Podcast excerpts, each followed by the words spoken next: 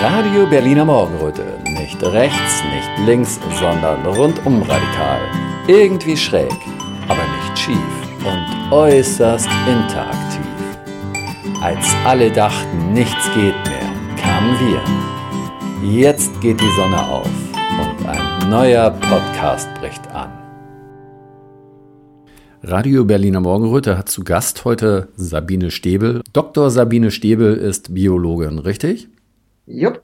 Kannst du mir noch mal genauer beschreiben, äh, was du so alles gelernt hast? Du hast ein ähm, fotografisches Gedächtnis, kann das sein? Nee, ich habe ein sehr gutes, sehr langlebiges Gedächtnis. Also ich vergesse selten irgendwelche Paper, die ich mal gelesen habe. Also wenn ich es brauche, kommt es wieder hoch. Mhm, mhm. Genau. Und du hast Biologie studiert, ja? Genau. Und in Freiburg ist es so, da muss man drei Fächer nehmen. Also ich hatte Zellbio, Mikrobio und Immunbio. Hab dann aber in der Genetik bei einem Biochemiker im Bereich Protein Engineering pro, äh, promoviert. Ich habe also alles so grob abgedeckt. Genetik und Protein Engineering. Okay, das sind ja schon so Sachen, die kennt man so ein bisschen aus dem Impfbereich, worum es ja nachher letztendlich auch gehen soll. Gestern ist beim MDR eine Sendung gewesen mit ähm, ja, Dr. Jürgen Kirchner. Und ähm, da ist das Thema gewesen, DNA-Verunreinigungen in den Moderna-Impfungen, ne? In allen. Also es gibt sowohl den Moderna als auch Pfizer. Im NDR-Bericht ging es um die BioNTech-Impfung, mhm. also BioNTech-Pfizer. Mhm. Was man ja trennen, sind ja eigentlich zwei verschiedene Lieferketten. Ne? Also wir haben hier in Deutschland und der Türkei BioNTech, der Rest der Welt hat Pfizer. Und wir haben auch so ein bisschen andere Lieferketten. Wir haben auch ein paar andere Zulieferer für die Plasmide.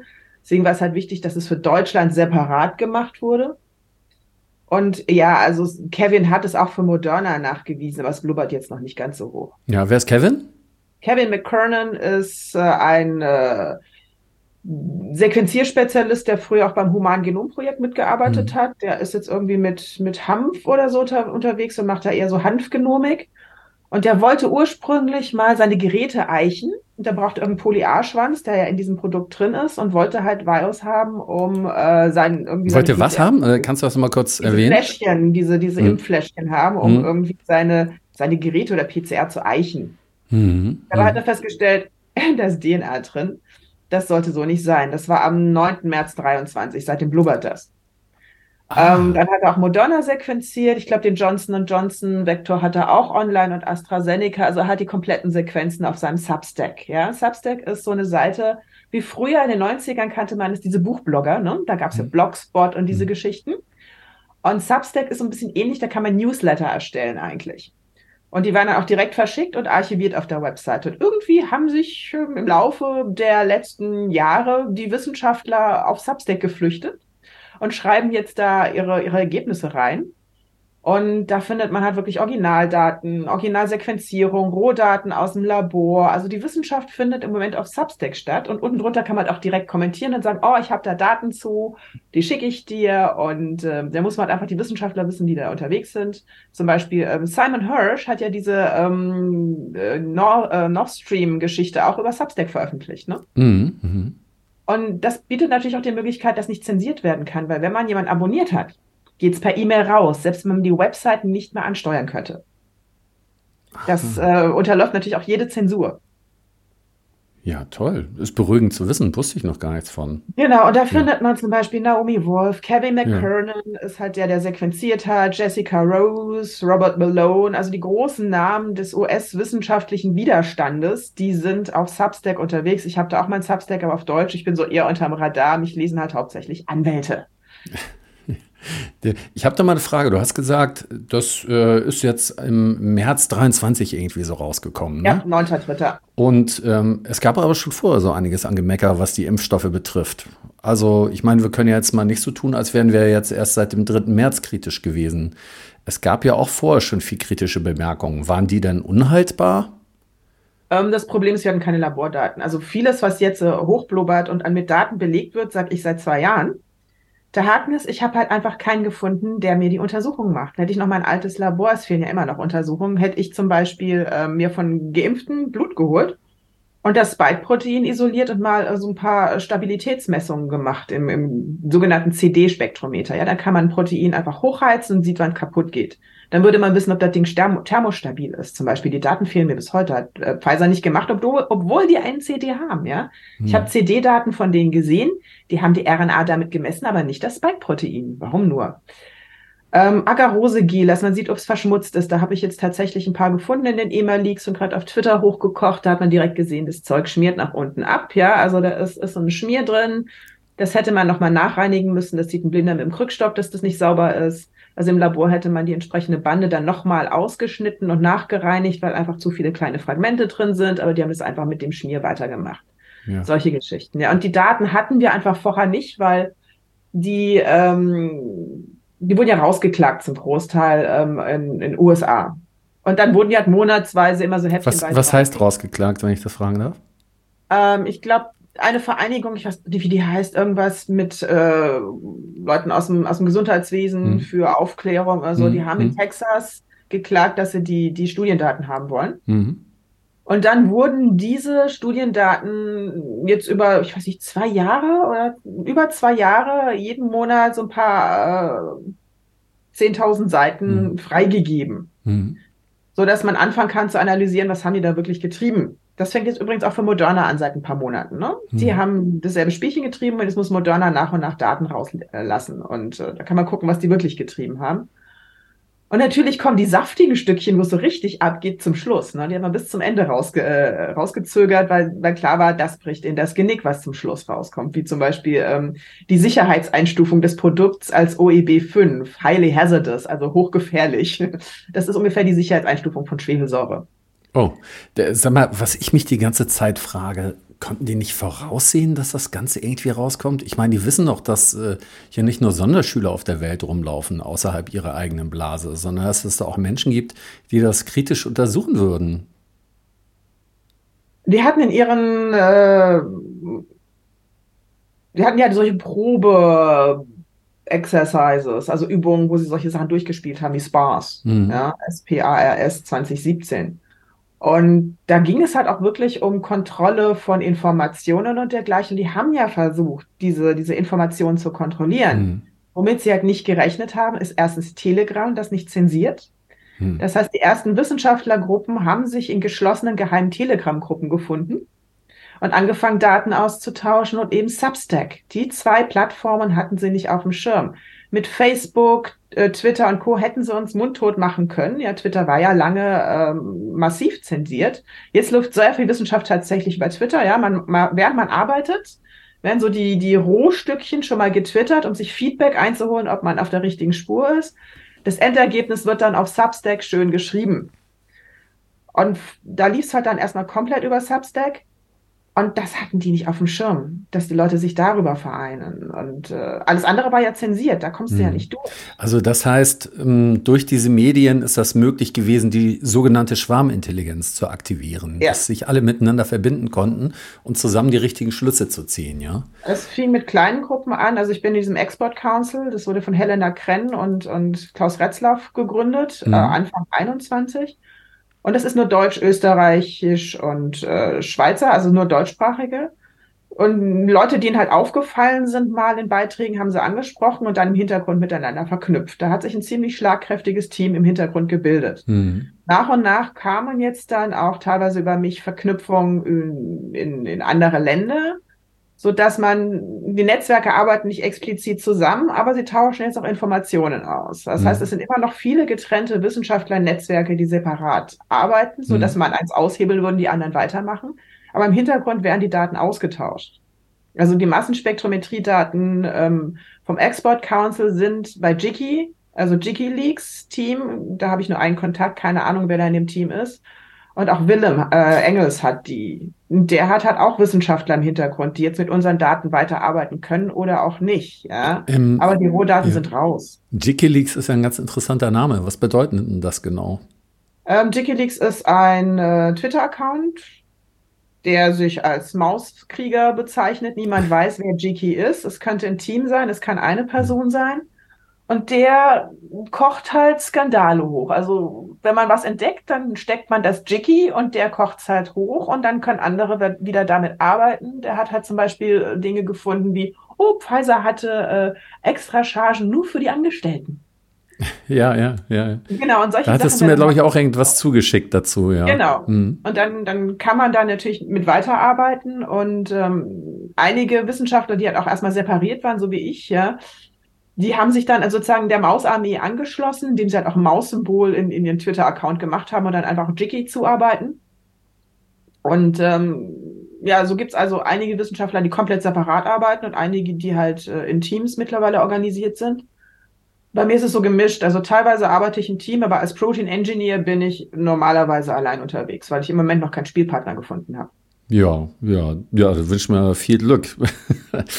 ähm, ja, ich habe schon versucht, aber wer hat schon mal Directed Evolution oder diese Sachen gemacht, die ich gemacht habe? Das war damals schon exotisch. Und äh, ich habe jetzt mal Jessica Rose darauf aufmerksam gemacht, was ich gemacht habe. Vielleicht reagiert sie mal. Ja, ja. Ähm, jetzt ist ja diese Sendung rausgekommen, gestern beim MDR. Und da hattest du teilweise auch noch ein bisschen mit den Informationen zugearbeitet. Hatte ich das richtig ja, verstanden? Über den Hintergrund. Also ich habe da Kontakte, die da im Hintergrund den MDR-Leuten zugearbeitet haben. Das ist, wie man es im Widerstand auch aus dem Zweiten Weltkrieg kennt. Ne? Mhm. Man kennt jemanden, der jemanden kennt, der jemanden kennt. Und dann gehen diese Informationen durch Befehlsketten, die man nicht vollständig kennt. Das heißt, ich habe also meinem Kontakt Daten zugespielt, die er angefragt hat, und der hat es wem auch immer weitergereicht. Ja. Und dann landete es bei dem MDR-Team. Ja. Aha. Also und die so hat. kann man eigentlich auch keine Kontakte verraten. Also ich war ja auch zum Beispiel der englischsprachige Sprecher der AG Impfstoffe. Ich kenne die Leute zum Großteil immer noch nur unter Pseudonym. Hm. Ich weiß nicht, wer sie wirklich sind und welchen Unis sie tatsächlich sitzen so kann keiner was verraten. Es ist wirklich organisiert gewesen, wie damals im Zweiten Weltkrieg äh, im, im, Widerstand. Also die Polen haben das zum Beispiel so gemacht, ja, mit diesen Befehlsketten und jeder kannte nur seinen nächsten Kontakt. Und so lief das dann die letzten zwei Jahre. Deswegen hast du gar nicht so einen direkten Bezug zu Jürgen Kirchner, der ja in dieser Sendung ja. sehr. Ach so. Den hatte ich, den hatte ich mal auch in Mailkontakten und der mhm. hat von mir, also das in meinem, in meinem Substack gibt es ein Kapitel 14 äh, zu Project Lightspeed das Verhältnis von Klaus Tschichotek zu äh, Ugo Sahin, das war im Prinzip von ihm bestellt. Moment, kannst du zu dem Verhältnis noch mal ganz kurz was erwähnen? Also wenn man sich das Buch von Ugo Sahin du durchliest, mhm. Project Lightspeed, dann kann Ugo einfach mal bei Klausi anrufen im Pi und sich Rat holen beziehungsweise beraten. Ja, das ist so eine nette ähm, ge ge ähm, geschäftliche Männerfreundschaft. Und ja. die kennen sich schon länger. Die haben auch schon 2017 und so gemeinsame Paper geschrieben, also das Paul-Ehrlich-Institut zusammen mit BioNTech und GSK, ne, wie man Mod-RNA-Impfstoffe ähm, ähm, über eine Notfallzulassung zulassen könnte. Da gibt es ein schönes Buchkapitel zu. Die köcheln da schon ge länger gemeinsam an dieser mRNA-Suppe herum. Und das Pi steckt da richtig, richtig fett drin. Vor allem Klaus Tschichotek, der so ein bisschen unterm Radar ist. Ne? Ah ja, okay, okay. Ja, ja. Und das war eben ja. dieses 14. Kapitel. Ähm, zu einer Lektürehilfe gehört ja normalerweise auch ein Aufsatz. Und so ein Klassiker in der, in der Schule war ja immer, charakterisiere das Verhältnis zweier Protagonisten des Romans. Und da habe ich mir dann halt Klausi und Ugo rausgeholt und dann von Textstellen deren Verhältnis zueinander analysiert. Und das war halt äh, von, von Herrn Kirchner bestellt. Keine Ahnung, was er dann damit gemacht hat. Mhm. Ja, jetzt hoffe ich doch. Hast du die Sendung denn gestern Abend gesehen? Ja. Also ich habe sie mir auf Telegram angeguckt, nur den Ausschnitt, den denn die Leute dann online gestellt haben. Die ganze ja, ja. Sendung natürlich nicht angetan. Nein, nein, nein, klar. Das waren ja 13 Minuten oder so sind das gewesen. Ne? Genau. Ne? So, ich habe es mir jetzt auch angeguckt und mir so einige Notizen gemacht und also, die reden ja da natürlich in einen ganz anderen Sound als du. Ne? Die sagen jetzt, oder die sagen jetzt nicht ähm, großer Skandal oder ähm, da hängt vielleicht Korruption im Hintergrund. Die drücken sich da schon sehr sachlich aus, ähm, aber geben schon ein bisschen mehr raus, als das bisher bei den Mainstream-Medien gewesen ist. Wie, wie zufrieden bist du denn mit der Sendung gewesen? Sag doch mal. Äh, ich fand sachlich, also sie haben beide Seiten äh, zu Wort kommen mhm.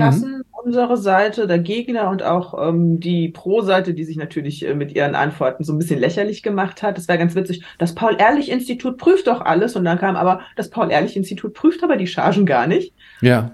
Das heißt also, dadurch, dass sie die Gegner ähm, zum Wort gekommen, ähm, haben kommen lassen, haben die sich ja selber demaskiert in ihrem Unwissen. Das war eigentlich ganz lustig gemacht. Mhm. Ähm, ja, auch die haben ja auch gegenübergestellt, also wir haben die Verunreinigung gefunden und BioNTech sagt, da ist nichts drin. Also die haben ja gesagt, was BioNTech sagt, ne? Und BioNTech prüft es, aber wir haben es gefunden. Also die haben das schon schön sachlich gemacht.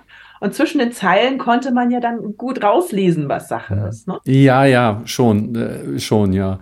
Aber ich frage mich nur, wie geht dann das nachher weiter? Die sagen, nö, ist nichts drin. Ihr sagt, ist was drin. Die sagen, ist nichts drin. Es steht ja Wort gegen Wort.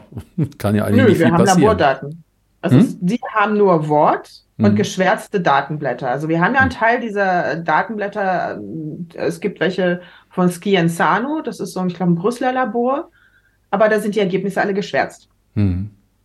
Und da sehen wir auch, wie sie messen. Also sie nehmen für die RNA-Bestimmung eine Methode, die den RNA-Gehalt überschätzt, weil er auch auf DNA anspringt. Und das heißt, je mehr DNA-Verunreinigungen drin sind, desto höher wird das Ergebnis für RNA bei dieser Messung.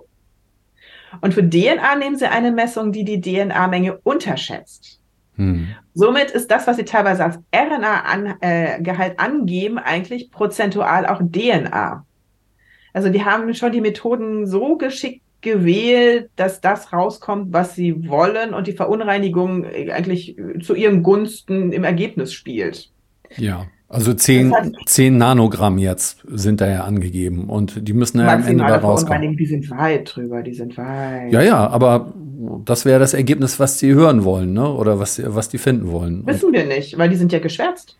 Wir wissen nicht, was bei, bei Skienzano rauskommt, ob okay. das wirklich unter 10 Nanogramm war. Ja. Und auch ob sie es nicht freigegeben haben, obwohl es drüber war, weil es gibt ja diese, diesen Abwiegelungsbrief von der Bundesregierung, diese Drucksache. Und da steht drin, einige der Chargen hatten gar keine EU-Freigabe. da frage ich mich, wenn sie keine EU-Freigabe hatten, mhm.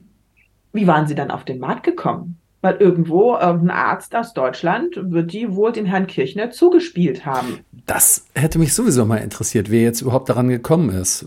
Ach ja, die hatten ja zum Beispiel auch einmal geantwortet, dass die äh, Chargen teilweise schon abgelaufen waren. Ja, einige Ärzte Und, haben Rückstellproben erstellt. Weil wie willst du saubere Pässe erstellen, mhm. wenn du die Klebchen nicht hast? Die Klebchen kriegst du nur mit dem Fläschchen. Mhm. Das heißt, einige Ärzte werden wohl bei, ähm, Impfstoffe angefordert haben hm. die Klebchen verklebt haben, hm. saubere Dokumente erstellt haben und dann das Zeug in den Kühlschrank oder in den, ins Gefrierfach gestellt haben. Also ich habe auch auf Twitter Fotos gesehen von Wissenschaftlern, die haben säckeweise dieses Zeug im minus 80er liegen. Und das, da sind wir wieder bei dieser Befehlskette. Ein mhm. Arzt kennt jemanden, der jemanden kennt, der weiß, wer bei solchen ähm, wissenschaftlichen Kreisen ist und irgendwann hat man ein Paket vor der Tür mit irgendwelchen Fläschchen, hat keine Ahnung, wo die herkommen. Wow. Und die schickt man dann ins Labor oder zu einem Kontakt, der die aufbewahrt. Also das macht richtig Spaß dazu zu hören, muss ich sagen. Das also wir hatten ja für unsere ja. Untersuchung auch nie Mangel an Fläschchen. Mhm, mh. Die Hunderten von Fläschchen, die wir teilweise analysiert haben, die Aufkleber dafür, ja, mhm. die sind in irgendwelchen Pässen verklebt worden, weil die Aufkleber haben wir nie bekommen. Mhm, mh. Und pro Fläschchen waren irgendwie, ich weiß nicht, fünf, sechs Aufkleber dabei für Impfpässe. Und das Zeug musste dann natürlich der Arzt irgendwie entsorgen. Ja. Und dann ist ja irgendwann, wenn die Leute auf Telegram klar sind, oh, da gibt es so, so eine Vereinigung, ein paar Namen sind öffentlich mhm. und gut verfolgbar. Und da landen dann halt irgendwie anonym mal versiegelte Fläschchen und man hat keine Ahnung, wo die herkommen. Das heißt, der Arzt ist sauber, wir wissen auch nicht, wo das herkommt. Das ist halt auch das Problem bei den Untersuchungen, wir haben keine ähm, kontrollierte Lieferkette, ja. Also die sind dann zwar versiegelt, aber wir wissen nicht, ob die Kühlkette teilweise intakt war, was für unsere Untersuchung egal ist. DNA geht nicht kaputt. Ja, also pff, da kann man noch aus Mumien von vor 2000 Jahren DNA extrahieren. Die, also die ist extrem stabil. Und uns ging es ja dann hauptsächlich auch um die DNA-Verunreinigung. Die Lipide an sich sind ja noch da, auch wenn, wenn die Strukturen zerfallen sind. Das heißt, für die Untersuchung, die man dann so teilweise macht, ist es vollkommen egal, ob das Zeug abgelaufen ist. Hm, hm. Es ist ja auch gut, diese alten Chargen noch zu haben, um zu sehen, wie sich die Qualität verändert hat über die Zeit. Ja, ja. Ähm, jetzt äh, haben die geschrieben, ähm, dass drei von diesen fünf Chargen tatsächlich von denen waren in so einem Schreiben. Äh, die anderen beiden dann wohl offensichtlich nicht. Das heißt, man kann also äh, anhand der Untersuchung äh, ziemlich einfach feststellen, äh, von welchem Hersteller diese Chargen sind, ja, auch, auch wenn da kein Klebchen drauf ist, ja? Also die Klebchen sind hier separat gekommen. Also die, die Banderole ist ja noch ein Fläschchen. Ach so, okay, so funktioniert das. Und gut. dann waren ja. da, ich habe, wie gesagt, ich habe die Klebchen selber nie gesehen. Eine Zeit lang konnte man da einfach Papier bestellen bei Biontech und dann direkt durch den Drucker schicken. Das war mhm. natürlich besonders einfach, wenn man Arzt war, aber man musste dann natürlich auch entsprechend bestellen, damit es nicht auffällt. Ne? Mhm. Aber wie gesagt, ich stecke da nicht drin. Ich, ich habe keine Ahnung. Ich bin kein Arzt. Ich weiß nicht, wie die das gedreht haben. Wenn ich Arzt gewesen wäre, hätte ich es so gemacht und mir irgendwo einen Kühlschrank hingestellt und bis für die Zeit danach das Zeug aufbewahrt für die Laboranalysen. Und mhm. ich denke, ich bin nicht die Einzige, die so denkt und dass einige Ärzte auch jetzt noch irgendwo Rückstellproben versteckt haben werden für die Zeit danach, mhm. die jetzt halt noch komplett unterm Radar sind. Aha, okay, da wird also noch mehr ans Licht denn kommen. Würde ich mal vermuten. Also ich denke, es sind ja durchaus clevere Ärzte, die sowas getan haben, aber mhm. Keine Ahnung, wer, wo, ob, ob die, ob die schon im Labor sind. Auch dem Kirchner wird irgendjemand diese, diese Fläschchen zugespielt haben irgendwie. Mhm ohne Spuren zu hinterlassen. Wo du jetzt nochmal äh, über, wo du vorhin über die Gegenseite gesprochen hast, über die sogenannte Gegenseite oder die Leute, die halt eine andere Meinung haben, da hatten wir einen Professor Manuel Wieler, ich muss jetzt mal betonen, Wieler mit Y geschrieben in dem Fall, ähm, der hat gesagt, DNA in Impfstoffen ist kein neues Thema und wird beispielsweise mhm. ähm, bei Grippeimpfstoffen auch getestet. Das hat bisher niemanden interessiert, sondern man vertraut richtigerweise darauf, dass das Paul-Ehrlich-Institut als zuständige Behörde die Prüfarbeit korrekt erledigt. Gut, die Sache hat zwei Haken. Mhm. Zum einen, ja, es gibt DNA-Viren. Und wenn man die dann auch äh, spritzt und muss man unterscheiden. Also es gibt, die, die Grippeviren sind ja tot, die tun nichts mehr, die infizieren nicht mehr. Ja, das mhm. sind einfach tote Partikel und wenn da ein bisschen DNA ins Blut gerät, wird auch die DNA eine Immunreaktion auslösen. Kein Problem, kann man mhm. sich entspannen. Mhm. Dann gibt es die Adenoviren, die für Johnson Johnson und AstraZeneca verwendet wurden. Ja, das sind auch DNA-Viren, da ist DNA drin aber die integrieren ihr Erbgut in den Zellkern. Das kann man in jedem Paper bei Adenoviren nachlesen. Deswegen lösen sie auch Krebs aus und das weiß man seit den 50er Jahren. Weil hm. diese DNA kann dann einfach irgendwo zufällig im Zellkern integrieren, was Normalfall kein Problem ist, weil Adenoviren infizieren Schleimhautzellen, entweder im Darm oder in den Atemwegsbereichen, äh, die sowieso nur eine Lebensdauer von maximal irgendwie 20, 30 Tagen haben und dann eh absterben. Das heißt, es ist kein Problem, wenn sich dieses Virus mit seinem Erbgut in den Zellkern dieser Zellen integriert, weil die sterben so oder so. Nun haben wir das Problem, dass zum Beispiel äh, diese Adenoviren der Impfstoffe von Astra und Johnson ins Blut gespritzt wurden und noch infektionsfähig sind und dann Zellen infizieren, die nicht absterben, wie Gefäßzellen, Herzzellen oder was auch immer. Ist bei Adenoviren etwas schwierig zu sagen, an welche Zellen sie alles binden können. Das weiß man so genau nicht und die Rezeptoren sind keine gute Vorhersagemöglichkeit. Dann ist DNA ein echtes Problem. Also die Leute, die diese Adenovirenimpfung gekriegt haben, die wurde als, in den 90er Jahren als Gentherapie eingesetzt. Da gab es einen mhm. spektakulären Todesfall. Der junge Mann hieß Jesse Gelsinger, starb an äh, Organversorgung wegen Thrombozytopenie und äh, Thrombosen. Mhm. Oh, kommt mhm. einem irgendwie bekannt vor. Das war 99. Ja, und dann hat man es trotzdem gemacht. Und diese Schimpansenviren, die sie genommen haben, sind immunogener als die humanen Viren, die man damals genommen hat. Hm. War also eine saublöde Idee, das zu machen und das wusste man auch. Hat man den Leuten nur halt nicht gesagt. Und Schön. das Problem jetzt mit der DNA-Verunreinigung in diesen Produkten ist, wenn man dann mal so in, in Gentherapiebücher guckt, ne, dann kann man Gentherapie mit liposomalen Partikeln machen, wie für diese Mod-RNA-Impfung, aber man macht da halt DNA rein und nicht RNA. Und dann hat man eine Gentherapie, weil ähm, äh, lineare, doppelsträngige DNA integriert ganz hervorragend und das kann man sogar im Thermo Fisher Katalog nachlesen. Das ist so Allgemeinwissen, das steht im Katalog. Integriert also heißt, integriert heißt, was genau? Baut sich ein. Irgendwo. Ja, das geht mhm. zufällig irgendwo ins Erbgut. Und wenn man Pech hat, wird damit ein Krebsgen, ein Onkogen aktiviert oder ein Tumosuppressorgen kaputt gemacht. Und so, dann entartet die Zelle. Was mich mal interessieren würde, wie schnell kann so etwas passieren oder wie lange kann so etwas dauern, bis das aktiviert ist? Also ist das jetzt so, dass die Leute, bei denen. Reingerät. Also das ja. hat man ja früher gemacht, um Gene zu kartieren. In der Zeit vor der Sequenzierung mhm. hat man Gene auf diese Art ähm, kartiert, indem man, man hat damals springende Gene genommen, sogenannte mhm. Transposons, und hat dann halt geguckt in Zellkultur, welche Zellen entarten einem. Und das geht relativ schnell. Und dann konnte man darüber, über klassische äh, Verdauer ungefähr rauskriegen, wo auf dem Chromosom dieses Tumorgen oder dieses Tumorsuppressorgen sitzt. Das war dann richtig ganz klassische Kartierung.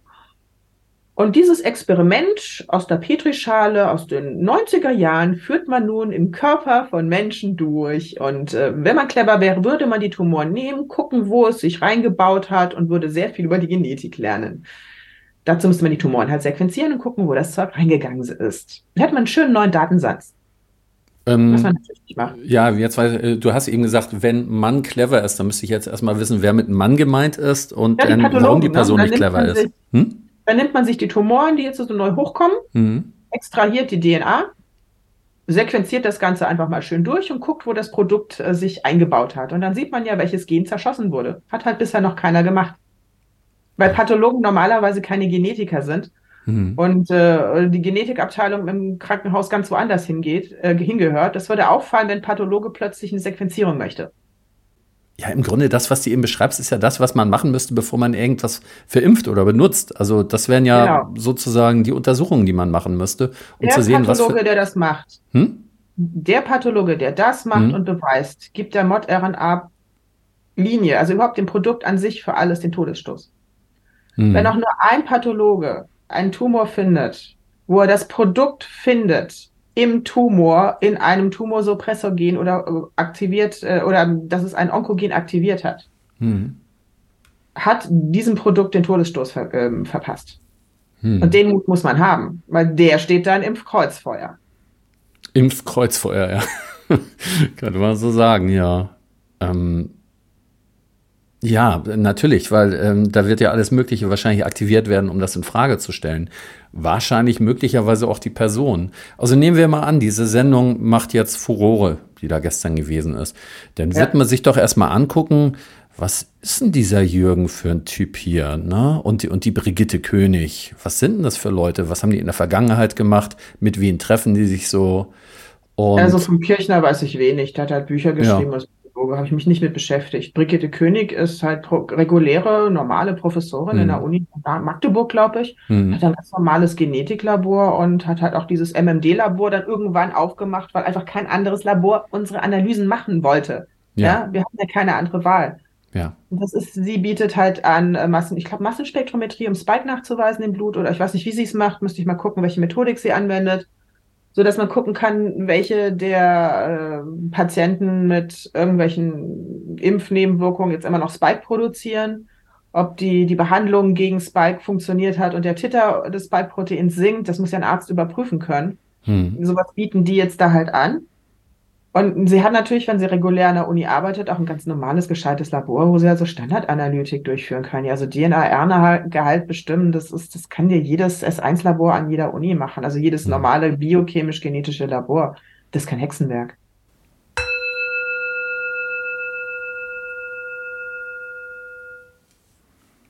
Liebe Hinhörer, Sicher ist euch bewusst, dass freie Medien wie zum Beispiel Radio Berliner Morgenröte nicht von der GEZ profitieren und ganz auf eure wohlmeinenden Spenden angewiesen sind. Wenn euch also gefällt, was euch bei RBM serviert wird, freuen wir uns über einen kleinen Anerkennungsbeitrag. Zahlungsmöglichkeiten gibt es am Fuße unserer Webseite. Danke, dass ihr mitmacht.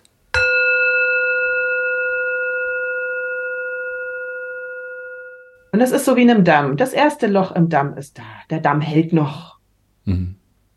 Aber sie zitieren ja schon mal die EMA-Daten. Und in den EMA-Daten steht eben drin, oh, der DNA-Verdau, den ihr da macht, der ist nicht so wirklich gut. Könnt ihr da bitte nochmal Spezifikationen nachliefern? Mhm. Und das war dann schon irgendwie zweites Quartal 21, als das Zeug lief. Und sie hatten noch immer keine Spezifikation für den DNA-Verdau geliefert. Also die EMA wusste, dass da ein Produkt draußen ist, das äh, nicht sauber ist. Also die ja. stecken richtig fett drin und diese offiziellen Dokumente kursieren.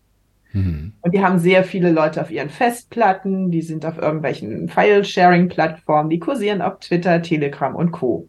Ja, dieser sogenannte EMA-Leak. die Daten sind gut verteilt, die kriegen sie nicht mehr unter Kontrolle. Ja, also die liegen auch schon bei Anwälten.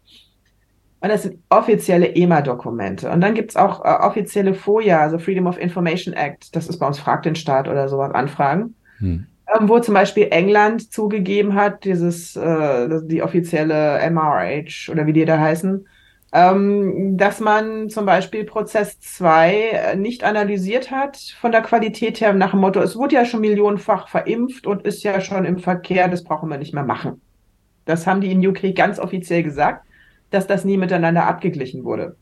Wir müssten mal ganz kurz, weil das bisher jetzt in diesem Gespräch noch nicht erwähnt wurde, ähm, be beschreiben, was Prozess 1 und Prozess 2 bedeutet. Also, ähm, aber wenn man es mal ganz kurz fasst, ist das ja Prozess 1 ist der Prozess, mit der die Impfung genehmigt wurde. Ne?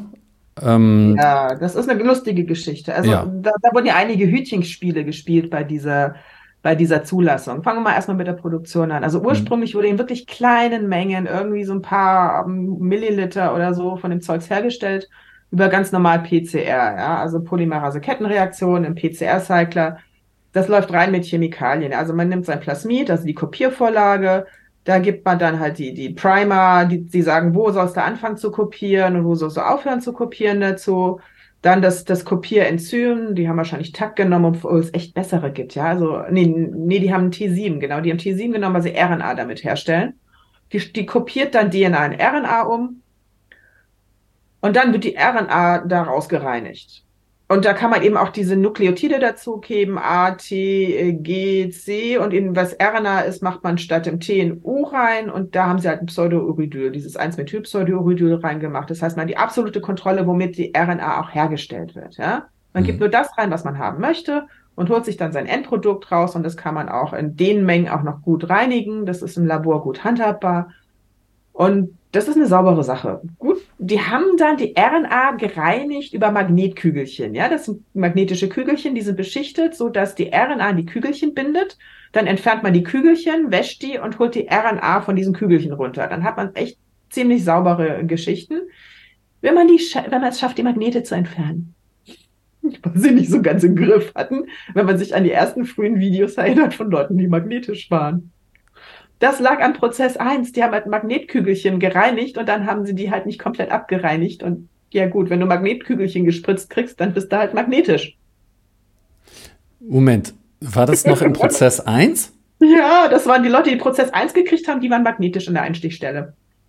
Ah, ich glaube, von sowas habe ich schon mal was gehört. Ist das, ja, ungesund, ist das ungesund, magnetisch zu sein oder äh, kann man damit leben? Oh, ich weiß nicht, wie grob, also bei so kleinen Kügelchen vielleicht nicht, keine Ahnung. Es gab mal so eine Dr. House-Folge, wo so ein kleiner Junge Magnetkugeln äh, geschluckt hat und die dann irgendwie in den Organen sich gegenseitig angezogen haben. Das war für den Jungen nicht so gut. Die mussten diese Magneten aus dem Kind rausholen, aber die waren relativ groß. Mhm. Ich vermute mal, diese Magneten sind dann einfach im Muskel stecken geblieben, hoffe ich jetzt mal. Aber Keine Ahnung. Das ist ja jetzt ja das erste Verfahren gewesen, ne? Ja. Was, womit das aber trotzdem noch genehmigt worden ist, das Ganze, ne? Erstmal, genau, aber das, das wäre auch ganz lustig. Die haben ja hm. die, die Dosierungsmenge, ja, also wie viel dafür verwendet wird für die Studie, haben sie mit dem Produkt B1 gemacht.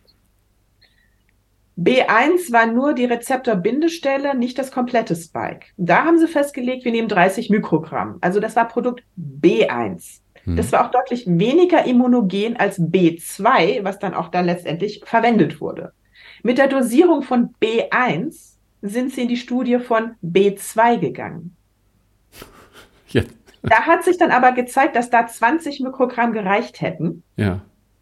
Und die haben auch in alten Leuten nur 20 Mikrogramm getestet, nie 30 Mikrogramm. Das ist auch in den, in den australischen Daten kann man das nachverfolgen.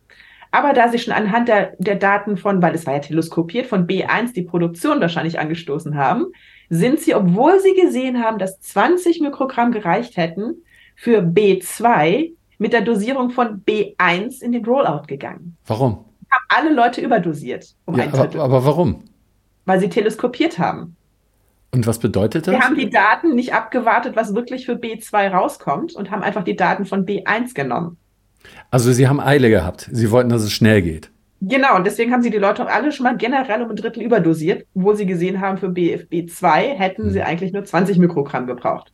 Das haben sie auch zugegeben. Da gibt es eine Zeit, äh, Artikel, der dann irgendwann nochmal modifiziert wurde. Aber wie das so auf Telegram ist, die Leute haben Bildschirmfotos gemacht und das alles vorher gesichert. Und diese, diese Pressesprecherin Alatovic hat zugegeben, ja, hm, wir wissen, weniger hätte gereicht, aber es war einfach praktischer in der Pandemie, alles auf 30 Mikrogramm einzustellen. Mhm. mhm. Immer so zugegeben, wir haben alle fast, ja, wir haben fast alle Leute überdosiert. Mhm. 20 Mikrogramm hätten gereicht.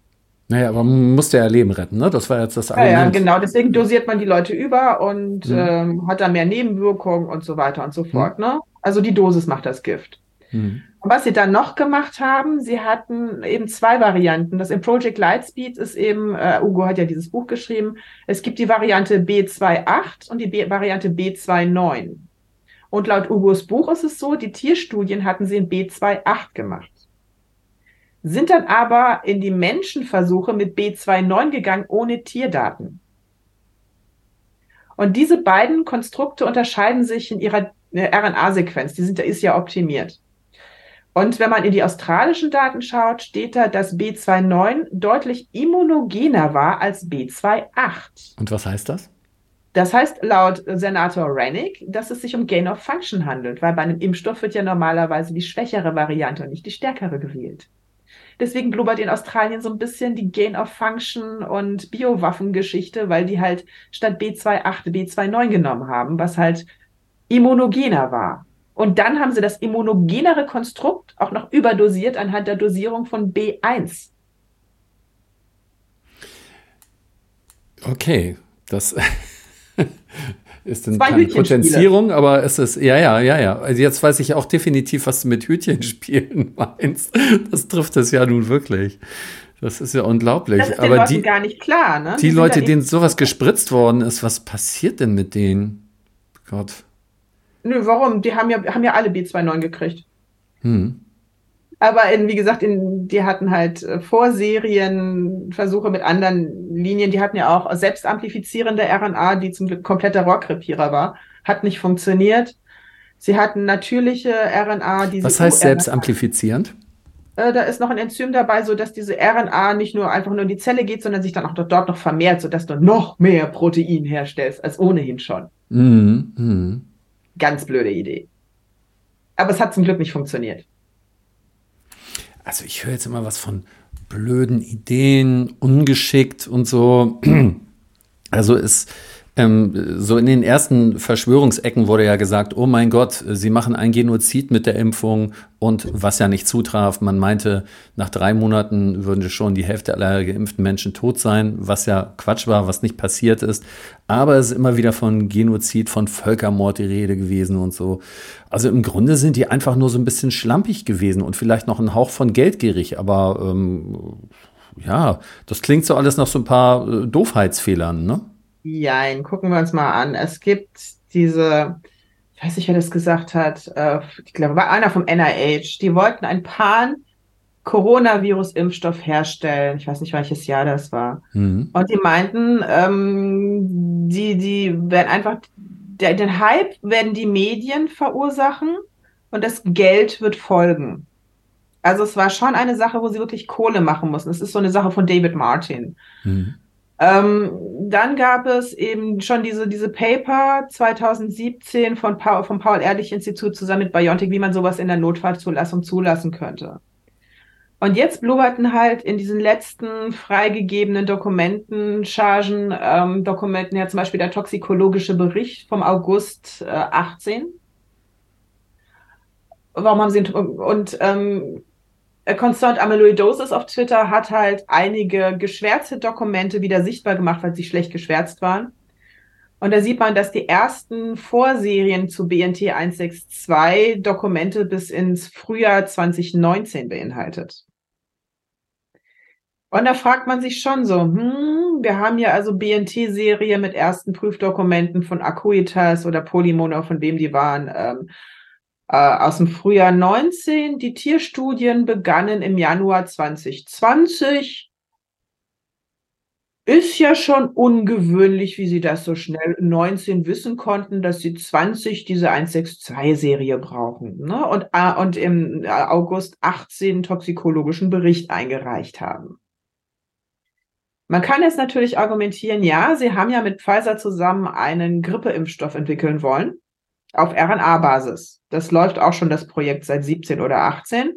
Und dass das ursprünglich die 162-Reihe äh, dieser Grippeimpfstoff war, der jetzt nur umgearbeitet wurde, wäre theoretisch möglich. Dazu bräuchten wir halt einfach die Laborbücher, um genau zu wissen, was da gemacht wurde.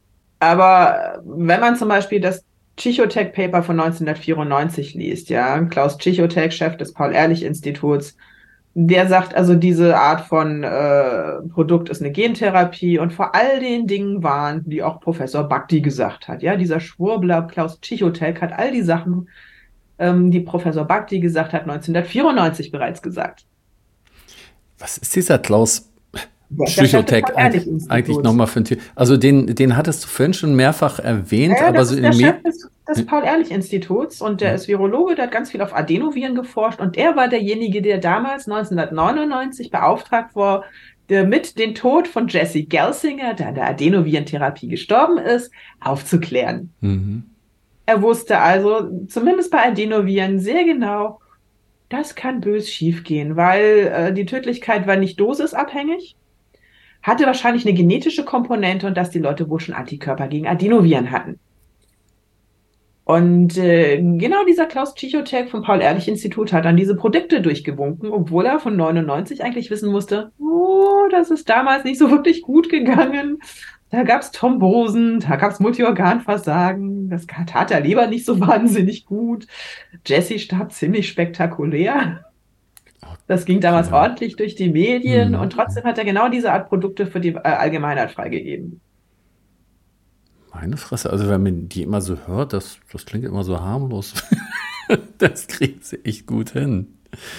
Ähm, sag mal, äh, was mich jetzt mal, ich bin ja, ich fand die Sendung ja ganz interessant, äh, wie die das da gebracht hatten. Ähm, da war ja auch ein Bernd Mühlbauer, ist der dir ein Begriff? Nee, wer war das nochmal von denen? Ähm, ja, der ist von der Arzneimittelkommission, genau. Der hat gesagt, die Verunreinigung ist noch gar nicht endgültig geklärt.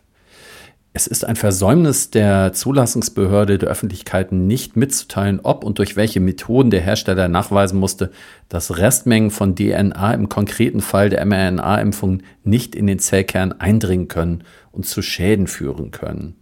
Solche Experiment, äh, Experimente, unter anderem Tierversuche über mehrere Generationen, sind notwendig. Und jetzt kommt's. Und vielleicht ja auch schon durchgeführt. Nee. Ja, ja.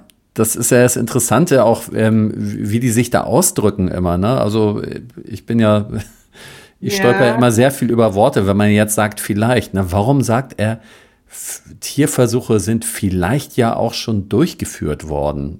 Weil also, man dazu Tiermodelle bräuchte, die validiert sind. Und die hat man nicht. Aha. Klaus Schiefenfeld hat 2021 ja. noch ein schönes Paper geschrieben. Da war auch diese Stanislavski dabei, die im Brandenburg-Ausschuss war. Also das Paper hechel ich ja im Corona-Ausschuss in der einen äh, Sitzung durch. Hm. Und da stehen halt so Kleinigkeiten drin wie, oh ja, so Tiermodelle gegen ADE und so, die haben wir noch gar nicht. Hm. Und wenn man sich das White Paper von Pfizer anguckt, das Project Veritas veröffentlicht hat, sagt Pfizer, oh, so ein Tiermodell für Myokarditis haben wir gar nicht.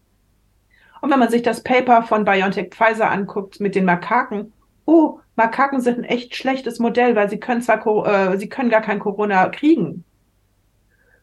Die haben also Tiermodelle verwendet, die komplett ungeeignet waren. Und deswegen sagt ja auch das NIH, das National Institute for Health, also Fauci's Königreich, wir hätten gerne Zellkultur. Ne? Macht doch bitte Zellkultur, humane Zellkultur, damit man sieht, wo, die, wo die Probleme sind, weil Mäuse lügen. Das lernt man in der Biologie relativ schnell. Es gibt sehr viel Mausmedikamente, die Mäuse von den exotischsten Krankheiten heilen können. Im Menschen funktionieren sie nicht. Mhm. Und deswegen wurde Zellkultur verlangt. Und dann liest man sich mal Irinas Paper durch, Irina Vladkovic, die arbeitet bei BioNTech. Und die schreibt, ja, also für die Zukunft, wenn man dann so, äh, so Proteinersatztherapien macht, wie zum Beispiel bei Mukoviszidode, wo den Leuten Protein fehlt, dann bräuchte man ja auch entsprechende Zellkulturen, um zu gucken, ob das Zeug irgendwie immuntoxisch ist. Und dazu müsste man ja auch die Marker kennen, nach denen man gucken muss. Ja, das ist ein ganz spannendes Forschungsgebiet. Das sollten wir halt vielleicht mal klären. Also, wir haben keine Zellkultur, mit denen wir testen könnten, äh, welche Probleme immunologisch auftreten, weil wir keine Marker dafür haben. Wir haben keine validierten Tiermodelle. Und die Tierversuche, die sie gemacht haben, die Tiere wurden vorzeitig getötet. Weil man hatte ja keine Zeit. Meine Güte. Deswegen sagt er, vielleicht wurden die ja gemacht. Ja, ja, interessant ausgedrückt. Also ich kenne keine Tierversuche, die transgenerational ja, wären. Ja. Weil ja. diese Jungen, die, der Ratten wurden vorzeitig geholt. Die hatten ein paar Fehlbildungen in den, in den, äh, im Skelett, zumindest bei Moderna, die äh, historische Hochstände waren. Also so schlimme Fehlbildungen hatte man eigentlich nicht. Aber es war alles noch im Rahmen. Also es war noch nicht über den Grenzwert. Ähm, und das heißt, da die, diese, diese Rattenbabys vorzeitig geholt wurden, haben die natürlich, waren die tot. Also die hat man dann nicht nochmal überprüft oder nochmal weiterleben lassen. Tja. Also die Daten also, gibt es nicht. Es gibt keine ja, Tiermodelle, es ja. gibt keine Zellkulturmodelle. Wir haben nicht mal die Werte, nach denen man gucken müsste. Und wo wir schon dabei sind, es gab im Januar 2020 ein schönes Paper über äh, Epitranskriptomik, nennt sich das. Ähm, da hat man dann eine, sozusagen einen neuen Bereich der Biologie postuliert. Und zwar, wie sich RNA ändert, wenn man da die Nukleotide gegen zum Beispiel das austauscht, was Sie da gemacht haben, N1-Methylpseudouridol. Und dann würde sich ja die Struktur der RNA ändern. Das ist total spannend, weil die hat ja eine 3D-Struktur und davon gibt es so gut wie gar keine Kristalle. Wir wissen gar nicht, wie RNA so wirklich ausschaut. Und das ist ein total spannendes Forschungsfeld. Und deswegen hat man alle U's gegen N1-Methylpseudouridol ausgetauscht, ohne zu gucken, wie sich die Struktur ändert oder was für Folgen das hat. Wir wissen nicht mal, wo dieses Nukleotid landet. Wird es abgebaut oder wird es recycelt? Ich habe im ersten äh, Semester Zellbiologie gelernt. Nukleotide werden recycelt. Und was bedeutet das? Das heißt, das ist wie bei Lego. Du hast eine RNA und wenn die aufgebraucht ist, wird sie in ihre Einzelteile zerlegt und die werden dann wieder zu neuer RNA zusammengesetzt. Und jetzt hast du da RNA drin, die hat dieses exotische Nukleotid. Und da sie das ja ganz regulär in ihrer freien Zellkultur verbauen, gehe ich mal davon aus, dass die Proteine, die die RNA bauen, nicht merken, dass die schon modifiziert ist und einfach verbauen, was in der Zelle rumschwirrt. Und dadurch ändert sich möglicherweise die Struktur der RNAs, die wir sowieso noch für unsere Proteinproduktion brauchen. Und die dürfte dann ziemlich schief gehen, weil diese Nukleotide in sehr konservierter Form nur an ganz bestimmten Stellen eingesetzt werden und irgendeine Funktion haben, die wir nicht kennen. Und das hat man nicht überprüft. Das haben sie in Australien gefragt. Rennick hat mal gefragt, so, äh, Pfizer hat dazu keine Daten, was mit dem Nukleotid passiert. Und Moderna haben sie gefragt, ja, habt ihr da Studien zu? Und deren Antwort war, we'll take that on notice. Also liefern wir nach. Keine Ahnung, ob die was nachgeliefert haben. Keiner hat geguckt, wo die Nukleotide enden, obwohl das sehr einfach gewesen wäre. Man nehme einfach dieses Nukleotid in radioaktiver Form, baue sich ein, äh, eine RNA, zum Beispiel für grün fluoreszierendes Protein. Packe das in die Zellen, warte, bis die Zellen nicht mehr leuchten und dann guckt man, wo die Nukleotide denn in der Zelle gelandet sind und wo es radioaktiv leuchtet. Ja, da kann man die Zelle einfach mit Ultrazentrifugation oder anderen Methoden äh, zerlegen und guckt, äh, wo, äh, ob das vielleicht in den Ribosomen, also in den Produktionsbereichen ähm, der Zelle, die die Proteine herstellen, gelandet ist. Das wäre schlecht. Ob es in den Mitochondrien vielleicht gelandet ist, das wäre schlecht. Hätte man machen können, ist relativ einfach, ist Low-Tech der 90er Jahre, hat halt nur keiner gemacht. Wir wissen nicht, wo diese Nukleotide enden. Die Hypothese ist, die werden ausgeschieden. Ja, das würde ich gerne sehen. Hm. Ich muss gerade dran denken, dass mir vor kurzem jemand erzählt hat, ähm, dass man jetzt schon eine Mahnung kriegt, wenn man ähm, nachdem der TÜV abgelaufen ist, schon eine Woche lang nicht mehr da in der Werkstatt gewesen ist. Äh, vielleicht weißt du, worauf ich hinaus will. Also, dass man bei diesen Sachen da so, äh, so genau ist und bei diesen, äh, bei dem, was du beschreibst, bei dem, sagen wir, Basteln, Herumgebastel am menschlichen Körper, so schlampig damit umgeht, das ist ja unglaublich. Das fängt schon mal damit an, wenn man Ugos Buch liest, er gibt ja seine Anfängerfehler zu. Ja? Er hat ja hm. angeblich die Proteinstruktur anhand der RNA-Sequenz vorhergesagt, was gar nicht geht, nicht mehr mit Deep Learning. Um die Proteinstruktur zu klären, muss man einen Kristall machen. Hm. Also man kristallisiert das Protein, macht eine Röntgenstrukturanalyse und dann weiß man, wie das Ding ungefähr aussieht. Das wissen wir bis heute nicht. Das heißt, wie hat er seine Planung gemacht, anhand welcher Kristallstruktur überhaupt also er gibt ja wirklich offen zu, dass er keine Ahnung hat von dem, was er da tut, weil das sind Sachen, wenn er ein Doktorand wäre und ich sein Prof, hätte ich gesagt, Jung, plan noch mal oder du kriegst keine Bench. Ansonsten such dir ein anderes Labor. Hm. Naja, er gibt es nicht zu. Also er wird nicht sagen, er, ich gebe er gibt zu, es dass. Unwissen zu, weil ja. er ja nicht weiß, dass er da was zugibt. Also es gibt ja diese Stufen der Erkenntnis. Das Wissen um die eigene Unwissenheit oder das Wissen um die, äh, nee, das, das Unwissen um die eigene Unwissenheit und das Wissen um die eigene Unwissenheit. Mhm. Danach gibt es die bewusste Fähigkeit und die unbewusste Fähigkeit. Und er ist in der Stufe von, er weiß gar nicht, dass er es nicht weiß. Wow. Weil er hat keinen Protein-Engineer im Team. Ja, also ähm, du hast mir auch zwei Videos von ihm geschickt, wo er äh, gesagt hat, dass er jetzt aus ganz bestimmten Gründen noch nicht geimpft ist. Und äh, da hat er eigentlich äh, so wie, wie der nette Onkel von nebenan gewirkt. Also ein ganz, ganz sympathischer, leicht verunsicherter Mensch. So, ähm, das erklärt dann so einiges, ne? Also er meint das gar nicht böse. Er will der Menschheit echt helfen, wahrscheinlich, ne? Ja, äh, also ich vermute, er wird benutzt von wem auch immer. Hm. Er, er glaubt daran, er glaubt an diese Technologie. Und wenn man sich die Theorie anguckt, sieht die auch nicht schlecht aus. Also, wenn man sich die Moderna-Daten anguckt, haben die ja die Halbwertszeit der Mod-RNA gemessen, was eigentlich nicht so wirklich gut geht, wenn man sich diese hm. Epitranskriptomik-Paper anguckt, weil die Methodik, um RNA in dieser Art zu analysieren, ist eigentlich noch nicht so wirklich etabliert. Aber wie auch immer, sie haben es gemessen. Und die kam irgendwie auf eine Halbwertszeit von, ich weiß nicht, 16 Stunden oder so. Das hätte nach zwei Wochen weg sein sollen also in Zellkultur hat es funktioniert, das Zeug hat sich abgebaut, wo auch immer es dann ähm, in seinen Einzelteilen äh, geendet ist. Also in, wenn es wirklich reinste Mod-RNA gewesen wäre, ohne Verunreinigung und wenn sich das Zeug danach wirklich nach zwei Wochen abgebaut hätte, wäre es kein Problem gewesen, weil, weil theoretisch sollte mRNA nirgends integrieren. Es sei denn, es gibt Line One und überschreibt das in DNA, das haben sie nicht geprüft, aber das wäre relativ exotisch und sicherlich auch eher selten. Das heißt, in der Theorie hätte das funktionieren können. Hm.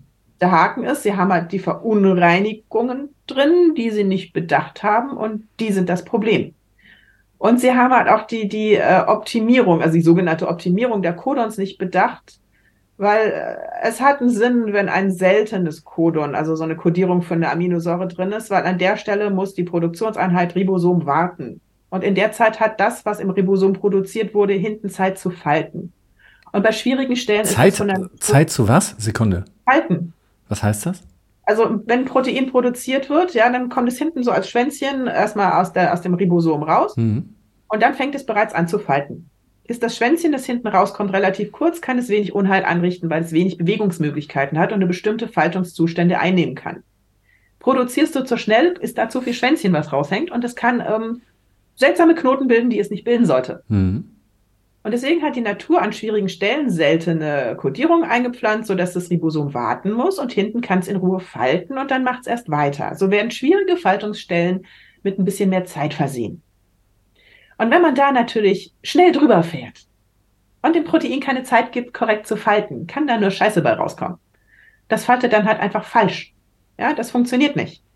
Hm. Das ist von der Natur einfach optimiert worden. Es gibt ein Paper, das zeigt, wenn man auch nur ein Codon ändert in einem Protein, ähm, es kommt immer auf die selbe Aminosäure, aber es wird von der Geschwindigkeit her anders produziert, verstoffwechselt dieses Protein plötzlich ein kom komplett anderes Substrat. Und das ist von der Natur möglicherweise auch so vorgesehen, weil man weiß es zumindest von der Seitenraupe, dass in den Organen diese Codons in unterschiedlicher Häufigkeit abgelesen werden. Das heißt, in, in der Leber kann es zum Beispiel häufig sein, im Herz ist es selten. Ja, keine Ahnung, hat man bei Menschen nicht erforscht. Das heißt, du kannst mit demselben Gen in unterschiedlichen Organen Proteine herstellen, die unterschiedliche Dinge machen. Damit sparst du Zeit, damit zippst du sozusagen das Erbgut. Das ist eine Art der, der Datenkomprimierung, die du anwenden kannst. Also ZIP, das ist jetzt so ähnlich wie, wenn das man aus genau Computer wie, kennt. ZIP genau wie beim Computer. Du machst da, du, du komprimierst sozusagen deine Daten dadurch. Mhm. Du hast also ein, einen Datensatz, mit dem du unter Umständen mehrere Proteine herstellen kannst mit unterschiedlichen Funktionen, wenn sie in anderen, um, äh, in anderen Umgebungen sind. Ja, also im Herz produziert das ein Protein, das sehr ähnlich aussieht zu einem Protein in der Leber, aber sie haben dort unterschiedliche Funktionen, weil sie minimal anders gefaltet sind. Mhm. Und das hat man nicht bedacht. Vor allem, das geht ja auch in, in verschiedenste Stellen im Körper, die ja auch in unterschiedlichen Codon-Verwendungen haben könnten, so dass äh, schon per se dieses Protein in unterschiedlichen Organen unterschiedlich falten könnte. Das ist echt komplex. Und wenn man von, von, von Proteinfaltung keine Ahnung hat, dann lässt man von sowas die Finger. Ja. es ist schon faszinierend. Also stellt sich, also mir stellt sich jetzt mal die Frage, siehst du das alles ganz pragmatisch, wie das funktioniert? Oder hast du manchmal auch eine gewisse Ehrfurcht vor dem Wunder der Natur? Also was die so alles erschaffen hat. Ähm, allein diese kleinen Extras, die du ja beschrieben hast, ne? Ähm, diese Extrafaltung, will ich mal sozusagen sagen. So. Also bist du manchmal so fasziniert oder gehst du das einfach durch und sagst, okay, habe ich wieder was dazugelernt? Also ich komme ja von meiner Ausbildung aus der Directed Evolution, aus der gerichteten Evolution. Ja? Da mutiert man sein Protein nach Zufall und dann lässt man die Natur sortieren. Was nicht funktioniert, ist raus aus der Bibliothek. Ja. Ja, was die Zelle umbringt, ist raus aus der Bibliothek. Mhm. Das heißt, man gibt der Natur die Möglichkeit, hier hast du Varianten, such mir bitte das Beste raus. Das also heißt, man nutzt ja. diese Mechanismen der Natur zu seinen Vorteilen und ja. denkt nicht, dass man besser wäre. Ah, ja. Die Mutation, die mir diese Selektion gefunden hat, hätte ich rational in mein Protein nie eingebaut. Ich habe auch keine Ahnung, warum die da drin sind, aber das Protein war danach besser, schneller und stabiler. Ja. Aber an Stellen, wo ich es nie geahnt hätte, wurden mir da irgendwelche Aminosäuren ausgetauscht. Ja? Von daher weiß ich aus eigener Erfahrung, rationales Design kann nicht funktionieren, weil wir nicht verstanden haben, warum diese Langstreckeneffekte in Proteinen was bewirken. Das wissen wir einfach nicht. Und die haben rationales Design betrieben das geht halt einfach nicht. Dann, da muss man zwangsweise charakterisieren, was man da produziert hat und das mit dem Wildtyp vergleichen. Also sie haben nicht mal die Daten für den Wildtyp erhoben. Für den was? Das wildtypische Wuhan-Protein. Ich wusste nicht, dass da eine ordentliche biochemische Charakterisierung jemals stattgefunden hätte, hm. sodass man sein neues Konstrukt damit vergleichen könnte. Hm. Und das ist halt so ein Problem. Also ich habe also mein Freund zitiert immer Schauberger, Natur kapieren, Natur kopieren. Wenn man weiß, wie die Natur arbeitet, kann man diese Mechanismen für sich nutzen und die Natur für sich arbeiten lassen. Hm. Bedeutet aber auch, dass diese ganzen In-Silico-Modellierungen, wie die das nennen, ja, also Computermodelle, wenn ich am Paper schon nur lesen, wir haben eine In-Silico-Modellierung gemacht, dann gucke ich, haben sie auch tatsächlich gemessen? Nein, kann direkt in den Müll. Ja. Weil das funktioniert nicht. Ja, wenn da nicht überprüft wird, ist es eine nette Hypothese, aber anfangen kann man damit nichts. Okay, also wenn man das jetzt mal mit dem Augen des Faust vielleicht auch so ein bisschen betrachtet oder so ein bisschen. Welcher Faust? Der von Goethe oder der von Marlow? der von Goethe. Nein, was ich jetzt meine, also ähm, deine Herangehensweise ist das schon etwas demütiger, etwas respektvoller der Natur gegenüber und diese andere äh, Hervorgehensweise Vorgehensweise scheint so zu sein, als ob man die nicht mit der Natur arbeiten wollte, sondern sie kontrollieren oder sogar verändern will. Ist das ungefähr so beschrieben, dieser Unterschied? So ja, es zeigt auch, dass sie die Naturgesetze nicht verstanden haben, weil die glauben halt, dieses Produkt wird zu einer Impfung, wenn sie es juristisch zu einer Impfung definieren. Ja. Aber das ist Mutter Natur egal. Es ist eine Gentherapie, auch wenn es juristisch eine Impfung ist. Das ist wie damals im Mittelalter, dieser Kardinal, ich glaube, es war ein Kardinal, der keinen Bock auf Fasten hatte und deswegen Biber äh, Karpfen getauft hat, weil der einen Schuppenschwanz hat. ja. Und damit durfte er in okay. der Fastenzeit essen. Das war ja ein Karpfen. Ja, ja. Und genau das haben sie durchgezogen. Ja. Sie dachten, wir können die Naturgesetze ignorieren. Vielleicht haben sie sie auch nicht verstanden. Mhm. Und das wird schon gut gehen. Und ich muss immer sagen, nein, die Mathematik und die Biologie werden immer gewinnen. Hm. Ihr habt keine Chance. Ja. Ihr könnt mit den Regeln spielen oder ihr könnt verlieren. Ja. Das ist auch die Sache, guck dir mal an, Ugo ist äh, Mediziner. Die haben keine solide genetische, biochemische, zellbiologische Ausbildung. Hm. Was wir im ersten Semester gelernt haben, sagt einem schon ziemlich direkt, lasst die Finger davon, DNTPs werden recycelt. Und das haben sie halt nicht beachtet, dass dieses N1-Methylpseudouridil höchstwahrscheinlich recycelt wird. Hm. So der erste Punkt, ja. An dem Punkt hätten sie schon stoppen müssen und gucken, äh, wo geht das Zeug hin? Was passiert? Wie ändert das die Struktur der RNA? Die haben keine Ahnung von RNA-Struktur. Ähm, die haben keine Ahnung, wie, wie die Struktur der RNA die Proteinfaltung und Produktion beeinflusst ganz einfach Fachbereiche, wo sie, wo sie einfach nicht wissen, dass die überhaupt existieren. Naja, jetzt könnte man ja sagen, okay, die haben hiervon keine Ahnung, die haben davon keine Ahnung. Aber es wird ja auch Leute gegeben haben, die an sie versucht haben ranzutreten und die zu warnen. Ne? oder? Ja, die wurden mundtot gemacht. Ich meine, wer liest mein Substack? Ich war ja schon ziemlich lange, dass das nicht schief, äh, dass das nur schief gehen kann und das wird schief gehen.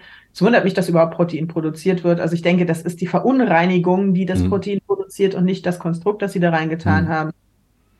Schwer zu sagen, weil sie ja nie geguckt haben, ob das, womit sie ihre Zellkultur gemacht haben, um zu beweisen, dass Protein produziert war, auch wirklich sauber war und keine RNA oder äh, DNA-Verunreinigung hatte. Mhm. Und die haben ja selber nicht auf Verunreinigung geprüft. Das heißt, der, selbst die Sachen, mit denen sie in, in, Zellkultur bewiesen haben, hier kommt unser Protein raus, war das wirklich nur RNA oder hattet ihr da auch eine Verunreinigung drin? Mhm. Also sie haben selber, sie wussten oder sie haben die Verunreinigung bewusst ignoriert. Das muss man alles sauber trennen. Im Prinzip haben wir nur Mülldaten. Also auch dieser Endotoxin-Test, ja, die gehen ja in, die produzieren ja im Prinzip in, in E. coli-Leichen. Und da können, die, können Endotoxine drin in was sein. Für, also was für Leichen? Ja, so zellfreie Kultur ist im Prinzip, schätze ich mal, verflüssigte E. colis. Was sind ja, E. colis? Die sind dann einfach, da ist die komplette Zellmaschinerie noch da, aber die Bakterien an sich sind einfach tot und aufgelöst. Ja, das mhm. ist nur noch eine Leichensuppe. Und in dem wird produziert. Und da sind halt auch die Endotoxine drin, ja, die, die man halt von E. coli kennt. Und es gibt Publikationen, die sagen halt, also dieser Endotoxin-Test LAL, der funktioniert nicht in liposomalen äh, Formulierungen. Der kann entweder maskieren, also, dass man nicht merkt, dass dann ein Endotoxin ist, oder er kann es verstärken. Das heißt, Sie hätten einmal erstmal Proof of Principle machen müssen. Wir nehmen jetzt ein, ein Fläschchen mit unserem Produkt, packen da eine definierte Menge Endotoxin, wo wir genau wissen, wie viel wir da reintun rein, und dann messen wir, was rauskommt. Und dann sehen wir, ob unsere Formulierung ähm, beim LAL-Test maskiert oder verstärkt. Haben sie meines Wissens nicht gemacht. Und sie könnten also unter Umständen mit einem Test messen, der gar nichts anzeigen kann, weil es eine Lipidformulierung ist. Und dann könnten sie Endotoxine drin haben, die sie nicht messen würden. Wissen wir nicht, weil noch keiner getestet hat, ob das Zeug unter Umständen das LAL-Signal maskiert. Da warte ich noch drauf, dass es irgendjemand macht. Interessant. Dann müsste man nämlich ja. Massenspektrometrie machen, um zu gucken, ob Endotoxine drin sind. Darf ich nochmal fragen, was das Maskieren jetzt genau bedeutet? Also, das halt, weil du eine liposomale Verbindung hast, der LAL-Test dir keine Endotoxine anzeigt und einfach das Signal maskiert wird. Okay. So eine Art ja, Verstecken halt. Genau. Man, das heißt, man, also jetzt mal so für einen Normalbürger gesagt, äh, es wird etwas, äh, man kann etwas nicht sehen, was unter Umständen gefährlich ist. Genau, weil halt einfach diese Liposomen diesen Test korrumpieren. Der funktioniert dann einfach nicht. Hm, hm. Das hätte man vorher prüfen müssen.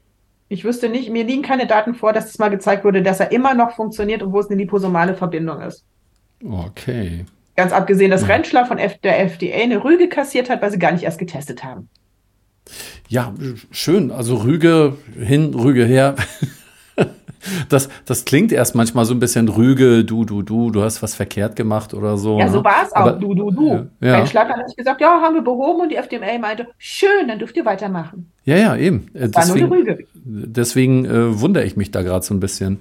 Aber nach dem, was du da beschrieben hast, nach dem, was da auch so äh, jetzt unterwegs ist im Netz an Informationen, scheint da ja wirklich jetzt peu à peu so einiges zusammenzubrechen in den nächsten Monaten, ne? Ja, also bisher war es halt in den ersten Jahren hatten wir das Problem, wir hatten halt nur das, was wir wussten. Wir konnten zwar belegen, aber wir hatten keine Daten. Hm. Und jetzt ist es halt so, man kann das Spielchen spielen, schlage sie mit ihren eigenen Worten. Das ist das, was ich sehr permanent mache. Hm. Ich sage ja nichts, ich zitiere nur, also das hat Chigotech gesagt, ja. das steht in den Pfizer-Unterlagen, hm. das steht in den Moderna-Unterlagen, das habt ihr in eurem eigenen Patent drin stehen. Das sind nicht meine Worte. Also ihr habt das gesagt, hat sich die Wissenschaft seitdem geändert. Und diese Daten hatten wir halt einfach am Anfang noch nicht. Deswegen konnten sie uns abbügeln. Nach Motto, ihr behauptete irgendeinen Schwachsinn. Und jetzt können wir sagen, nee, das behauptet ihr. Okay. Und das ist halt die Zusammenarbeit mhm. eben auch der Mausarmee. Ja, dann, dann fangen Leute an, Patente zu lesen und finden dann einfach Stellen, oh, Moderna hat gesagt, Plasmide in der Suppe sind eine echt scheiß Idee, weil das Krebs macht. Dann kann man sagen, oh, cool, kann man das Moderna-Paper gegen BioNTech verwenden, ja? Mhm. Oder im BioNTech-Paper steht, oh, Lipide und, und ionische Substanzen, das flockt aus. Ganz blöde Idee. Das hat Ugur geschrieben. Ja, warum haben sie damit Kochsalz verdünnt? Dann flockt es ja aus. Hm. Solche Geschichten. Und die hatten wir halt äh, 2020 noch nicht, diese ganzen Daten. Das okay. hat sich jetzt halt über Substack und über Twitter und so fangen die Leute an, jetzt ihre Funde zu präsentieren und Leute wie ich oder ähm, Auch andere Teams tragen diese Daten zusammen und setzen die in einen logischen Zusammenhang. Hm. Und dann spielt man das Anwaltsteams zu und dann ist es in deren Händen. Die müssen dann weitermachen.